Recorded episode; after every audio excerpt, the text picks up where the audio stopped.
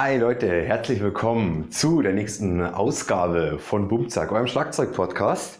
Und es geht um die große Frage, was ist passender besser, das akustische Schlagzeug oder das E-Drum-Set, wie es mittlerweile ja auch schon viele von gibt.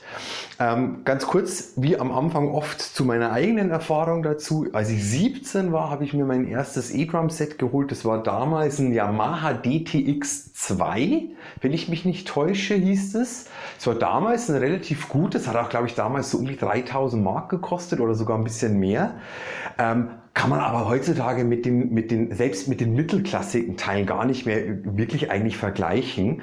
Ähm, aber das habe ich mir aus dem einen Grund geholt, weil ich habe natürlich, war da, wie gesagt, 17 und bei meinen Eltern gewohnt und war halt da in meiner Sturm- und Drangphase und habe halt ziemlich viel geübt und wollte halt auch ganz gern noch abends oder teilweise sehr spät abends halt üben, wenn meine Eltern halt vielleicht schon im Bett waren. Und das konnte ich, meine Eltern waren zwar da irgendwie super entspannt, aber das konnte ich meinen Eltern und auch manchen Nachbarn vielleicht nicht unbedingt antun, auch wenn ich da in so einem einzelnen Haus aufgewachsen bin, auch mit geschlossenen Fenstern hat das akustische Drumset schon irgendwie ziemlich in die Nachbarschaft rausgebrüllt. Also die wussten immer alle, wann ich gerade irgendwie gespielt habe und wann nicht. Zumindest so 100 Meter drumherum, würde ich sagen. Und da war das natürlich einfach total praktisch mit dem E-Drum-Set. Und ich fand das am Anfang auch echt irgendwie sehr faszinierend. Also es war irgendwie was Neues und ähm, habe das dann äh, an meine, an meine HiFi-Stereoanlage angeschlossen im Zimmer und ich hatte ziemlich dicke Boxen, wo man ordentlich laut machen konnte. Und da gab es halt echt auch einen geilen Wumms. Also da hast du die Bassdrum schon echt in der Magengrube auch gespürt. So, so laut konnte ich natürlich dann nachts sowieso nicht machen oder spät abends. Aber ähm, so einfach mal zwischendurch zum Ausprobieren war das schon ein sehr großer Fun-Faktor. Und dann halt einfach die unterschiedlichen Drum-Sounds. Du drehst am Rad oder drückst auf den Knopf und es ist gleich ein anderer Sound. Ähm, das hat einfach wirklich Spaß gemacht, mit dem Teil einfach rumzubasteln. Und was total praktisch war, ich kann mich auch noch erinnern, dass halt ein guter Kumpel von mir, Gitarrist, der hatte so eine Vierspur-Aufnahme-Kassettenmaschine und ähm, der hat mich halt irgendwie ab und zu angerufen, meinte, Andi, ich würde gerne was aufnehmen. Hey, machen wir eine Session. So, ähm, so, dann haben wir uns halt irgendwie was zu trinken besorgt. Der kam halt irgendwie vorbei, äh, was weiß ich, am Nachmittag oder am Abend und dann haben wir halt echt bis um vier, fünf in der Früh ähm, haben wir halt da einfach rumgebastelt, weil ähm, dieses Teil konntest du halt auch programmieren. Und, ähm, und der hat ja damals irgendwie so Gothic, Black Metal Sachen ganz gerne ausprobiert, wo es halt Hauptsache 16 Bassdrum oder Triolen Bassdrum drunter ähm, und dann schön einfach Hi-Hat Viertel und 2 und 4 Snare und das konntest du halt damit super programmieren und ein paar einfache Fills. Und da haben wir halt irgendwie so einen Song durchprogrammiert und da war das natürlich äußerst unkompliziert im Gegensatz zu dem, okay, du gehst ins Studio, der muss das irgendwie, der Schlagzeuger muss das einüben, du musst das irgendwie einspielen, passt dann auch der Sound. Ich meine, wir waren damals halt 17, 18, 19, da hast du auch nicht die Kohle.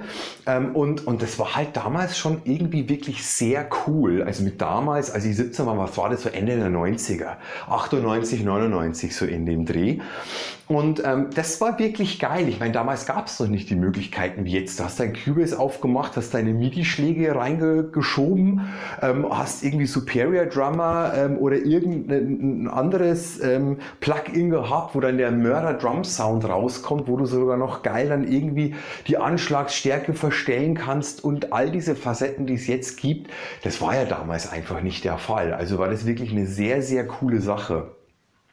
Irgendwann hat es dann ganz stark abgenommen. Also dann, dann stand das Ding irgendwann ein, zwei Jahre rum und ich habe es eigentlich gar nicht mehr benutzt. Das war vielleicht so fünf Jahre später und habe ich das einfach über Ebay dann verkauft. Das ging nach Italien runter. Der hat sich total gefreut, äh, der, der Typ, der, der mir das abgekauft hat. Der war total happy damit. Das fand ich dann auch wieder echt richtig cool. Das macht ja dann auch einfach Spaß, wenn man sieht, dass da andere Leute echt eine Freude damit haben. Und und dann einfach habe ich mir nochmal ein E-Set geholt, ein relativ cooles Roland. Ähm, als ich dann damals nach Regensburg in die Wohnung gezogen bin, weil ich nicht wusste, okay, wie schwer, wie einfach ist es da einen Proberaum zu finden, holst dir mal so ein E-Set. Und dann habe ich da die ersten zehn Minuten gespielt, dann kam schon die Nachbarin von zwei Stockwerken drüber und meinte so, sorry, aber was machst du da? Irgendwie poltert das so komisch. Und dann meinte ich, oh Mist, ja, ich habe hier so ein Teil, guck mal. Und äh, mir war nicht bewusst, dass das, weil ich, ich war Erdgeschoss. Ich dachte, okay, der Trittschall, der geht halt dann so in den Keller runter, das stört niemanden. Ähm, und habe halt gehofft, dass es okay ist. Und da merkt man halt dann doch relativ schnell, also auch in der Mietwohnung sozusagen, dass es auch lautstärke technisch äh, natürlich nicht vergleichbar mit einem akustischen Set, aber trotzdem wirklich ähm, muss man da auch aufpassen letztendlich. Aber natürlich, jeden, der in einer Mietwohnung wohnt, würdest du eher einfach natürlich ein E-Set empfehlen als ein akustisches Set, was ja eins der großen Vorteile ist. Und abgesehen davon, also ich habe halt auch einfach relativ schnell gemerkt, auch wenn die Nachbarin meinte, ach ey, ich bin eh dann, du, äh, bis 18 Uhr bin ich eh in der Arbeit und danach, wenn es nicht länger ist als eine halbe Stunde, ist irgendwie kein Stress. So, also das war sonst nicht das Problem, aber ich habe so schnell gemerkt, dass mir das damals dann einfach nichts mehr gegeben hat. Also ich saß da irgendwie dran und und ich habe, glaube ich, nach zwei Stunden dann schon gemerkt, oh nee, irgendwie ist es das nicht. Irgendwie ist es das nicht. Und auch einfach insgesamt war es bei mir so, dass ich von E-Sets nie so ganz wirklich begeistert war. Ich fand das schon immer ganz spannend und habe mich dann damals so interessiert, was gibt es da Neues und was können die jetzt? Und als dann von Roland damals dieses V-Drums rauskam, das war ja der ganz große Aufschrei und wow, wie geil. Und da kannst du sogar einstellen, ob Birken oder Mapleholz und wie viel lagig und all diese krassen Dinge, wo man aber, glaube ich, also so ein Typ wie ich relativ schnell feststellt, das brauchst du alles gar nicht. Das ist irgendwie nettes Gimmick, aber ich bin ja der Falsche dazu. Ich bin ja nicht der Typ, der da tagelang rumschraubt und sich tausend unterschiedliche Sets einstellt und dann mal mit der Befällung und mit dem. Ich bin halt dann eher der Typ, ich habe das lieber am akustischen Set einfach ausprobiert. Und ähm, dann kommen wir mal jetzt einfach zu der Kurve zu den akustischen Sets. Also mir geht es gar nicht darum, jetzt minutiös irgendwie diese, diese Plus- und Minusliste sozusagen aufzumachen mit wo ist ein akustisches Set besser oder schlechter und was ist das Bessere am E-Drum-Set oder nicht. Das wisst ihr wahrscheinlich irgendwie alle selbst, aber natürlich gehen wir mal auf ein paar Punkte ein. Also der aller, aller interessanteste und wichtigste Punkt, den ich finde im Unterschied vom akustischen Set zum E-Drum-Set, wo das akustische Set einfach niemals, niemals eingeholt wird. Und mit niemals bin ich mir einfach trotzdem wirklich, nee, ich bleibe dabei. Selbst in 100 Jahren, wo wahrscheinlich du zwischen E-Drum-Sets und akustischen Sets fast gar keinen Unterschied mehr kennst, ähm, ist es einfach so der Sound, ich habe es, glaube ich, bei meinem letzten oder vorletzten Podcast habe ich es gesagt, ähm, der Sound kommt aus den Fingern. Und ich bleibe da dabei. Es macht trotzdem einen riesen Unterschied, ob du einfach dein Groove spielst am echten Set mit all deiner Intention, so wie du in die Bassdrum reinsteigst oder wie sanft, dass du die spielst, so wie du deine Snare spielst. Machst du einen Rimshot, ähm, machst du einen sehr aggressiven Rimshot, machst du aber so einen smoothen, coolen auf der Seite, ähm, der so funky klingt, spielst du, hast du deinen Snare Sound eher fett und so weiter und ähm, natürlich kann ich auch einen fetten Snare Sound am E E-Drum-Set einstellen und dann hast du da dann auch irgendwie deine Parameter, wo klar ist, das ist nicht nur ein Sample, das immer gleich klingt, sondern es sind schon keine Ahnung, wie viele Samples, die random abgespielt werden, dass du niemals hundertprozentig den gleichen Sound hast, aber es ist nicht von dir abhängig, sondern es ist von dem Drumcomputer, der da dran hängt, abhängig. Und das ist das, wo ich sage, das ist doch das Interessanteste. Das ist doch ab einer gewissen Stufe, wo man halt in, in sich mit dem, mit, dem, mit dem Instrument wirklich ähm, intensiver auseinandersetzt, ist doch das das Allerinteressanteste, an dem eigenen Sound zu feilen. Mit, äh, welche Trommeln gefallen mir denn am besten? Welche Gefälle gefallen mir denn am besten? Oder welche Fälle für welche Sound? Ich kann ja auch sagen, hey, ich habe da mein Rockset, ich habe mein Jazz-Kit und ich habe noch die Double Bass Drum Schießbude irgendwo rumstehen und wo ich sage, dafür brauche ich Pinstripes, dafür brauche ich einfach meinen Ambassador und dafür brauche ich keine Ahnung, einen Evans oder, oder was es sonst noch irgendwie gibt. Das einfach alles auszuchecken, dann einfach die Stöcke, wie schwer sind die Stöcke? Wie dick sind die Stöcke? Spiele ich meine Heid eher sehr tief und tippe die oben am Teller an? Habe ich die sehr hoch? Crash ich die ziemlich rockmäßig an? Und so weiter. Das sind doch einfach all diese Facetten, die es so wahnsinnig spannend machen und wo dann einfach ein Schlagzeuger und eine Schlagzeugerin klingt, wie man dann wirklich einfach klingt. Und wo man halt wirklich aufhorcht und sagt, boah, ist das, ist das geil, macht das Spaß, denjenigen zu hören. Natürlich, wenn ich mir ein Video online angucke von, nehmen wir mal einen ganz bekannten Namen, Thomas Lang, der am E-Drum-Set sitzt und dann da losbrettert, natürlich schiebt mich das auch an die Wand. Ich meine, wem, bei wem ist das nicht der Fall? Das ist Thomas Lang. Natürlich, klar. Aber es ist trotzdem einfach ein Unterschied. Es, es ist ein Unterschied. Und was mich beim E-Drum-Set zum Beispiel auch soundmäßig immer ein bisschen gestört hat, wenn man die Teile mit dem Kopfhörer spielt, ähm, dann macht es schon auch Spaß. Oder wenn man einen kleinen Subwoofer dabei hat. Klar. Aber ähm, wenn man das trotzdem über eine Anlage hört, da musst du, finde ich, schon einen Soundmann oder eine Soundfrau am Start haben, die da wirklich wissen, wie sie mit dem Ding umgehen sollen. Weil dann hast du halt, ich meine, das beim, e, beim akustischen Set natürlich auch so, aber man denkt ja immer, ja, E-Drum-Set, komm, schick einfach eine Stereospur raus und gut ist.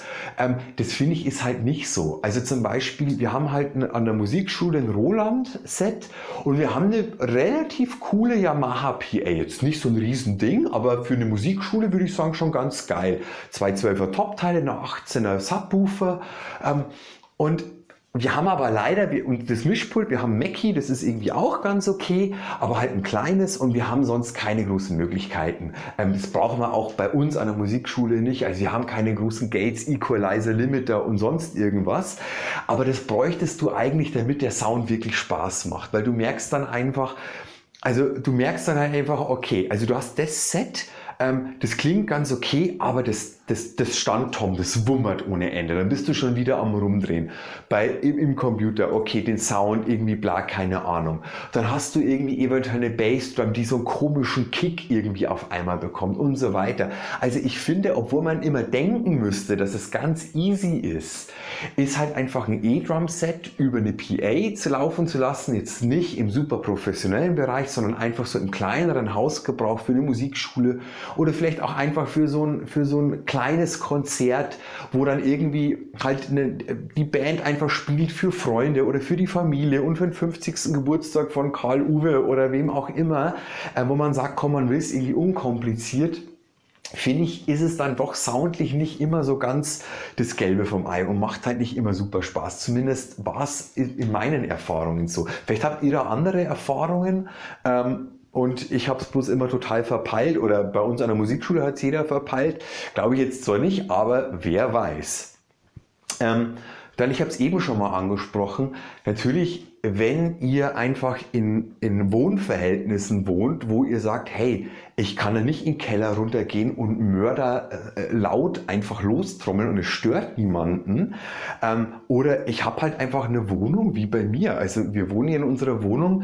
Wenn ich hier Schlagzeug spielen würde, wir sind hier im zweiten Hinterhof und der Hinterhof zieht sich komplett durch bis zur nächsten Straßenecke. Also ich würde schätzungsweise hier ohne mindestens, ich weiß es nicht, ich würde mindestens 100 Wohnungen beschallen hier. Mindestens, wenn nicht sogar noch mehr. Und ganz vorne ist ein Seniorenheim. Ähm, so, und also ich würde hier spielen und nach wahrscheinlich spätestens zwei Minuten würden hier mindestens fünf Nachbarn vor der Haustür stehen und sagen, Alter, hast du denn komplett den Verstand verloren? Das ist natürlich ganz klar. Ich kann hier nicht mit einem akustischen Drumset irgendwie auflaufen und auch nicht in irgendeinem Keller oder sonst irgendwas. So gut abdämmen könnte ich den gar nicht. Da bräuchte ich wirklich so eine schalldichte Kabine. Ähm, ja, also klar. Und es ist auch zum Beispiel so, selbst ich unterrichte ja relativ viel an der Musikschule in Wannsee. Und Berlin-Wannsee ist ja so ein Begriff, also da wohnen jetzt nicht unbedingt die ärmsten Leute. Und die wohnen schon eher in Häusern, Doppelhaushälften, also in Wohn Wohnungen gibt es da, normale Wohnungen gibt es da eher wenig. Und selbst bei meinen Schülern ist es so, dass relativ viele, hm, jetzt nicht alle, ich würde mal sagen, 60 Prozent von meinen Schülern halt, äh, wie mein lieber Schüler Martin sagen würde, eine Gummibude zu Hause haben. ähm, weiß halt trotzdem, weiß ich nicht, für wenn die Schwester muss gerade irgendwie Hausaufgaben machen, die Eltern wollen vielleicht irgendwie ab 18 Uhr nach der Arbeit auch mal irgendwie ihre Ruhe haben und der Kleine äh, legt halt irgendwie los ähm, oder die Kleine. Ähm, das macht natürlich auch nicht immer die allerbeste Stimmung innerhalb der Familie. Und da ist natürlich auch, wenn der Trittschall sich halt irgendwie über trägt, ähm, ist natürlich das E-Drum-Set auch dahingehend unschlagbar. Und das andere ist, wenn man halt trotzdem, sag ich mal, sehr ein bisschen technikaffin ist, so äh, elektronisch interessiert, ähm, dann macht so ein E-Set bestimmt halt auch Spaß. Also das fehlt mir jetzt komplett, aber da gibt es garantiert welche von euch draußen, äh, die, die da einfach Bock drauf haben, die irgendwie sagen, ich könnte da stundenlang an meinem Roland oder an meinem Yamaha oder Alesis Teil rumdrehen und schrauben und mir wieder neue Sounds aussuchen oder mir Sounds irgendwie samplen und draufladen und was man nicht schon alles machen kann. Glaube ich total. Was ich zum Beispiel ähm, halt geil finde am E-Drum-Set ist halt einfach, du bist halt super flexibel mittlerweile. Selbst die ganz günstigen Teile haben einfach ein Metronom integriert. So, machst du das Metronom an, egal ob für dich zum Üben oder im Unterricht, es ist irgendwie ein Klick, zack ist das Ding an, hast du am Start.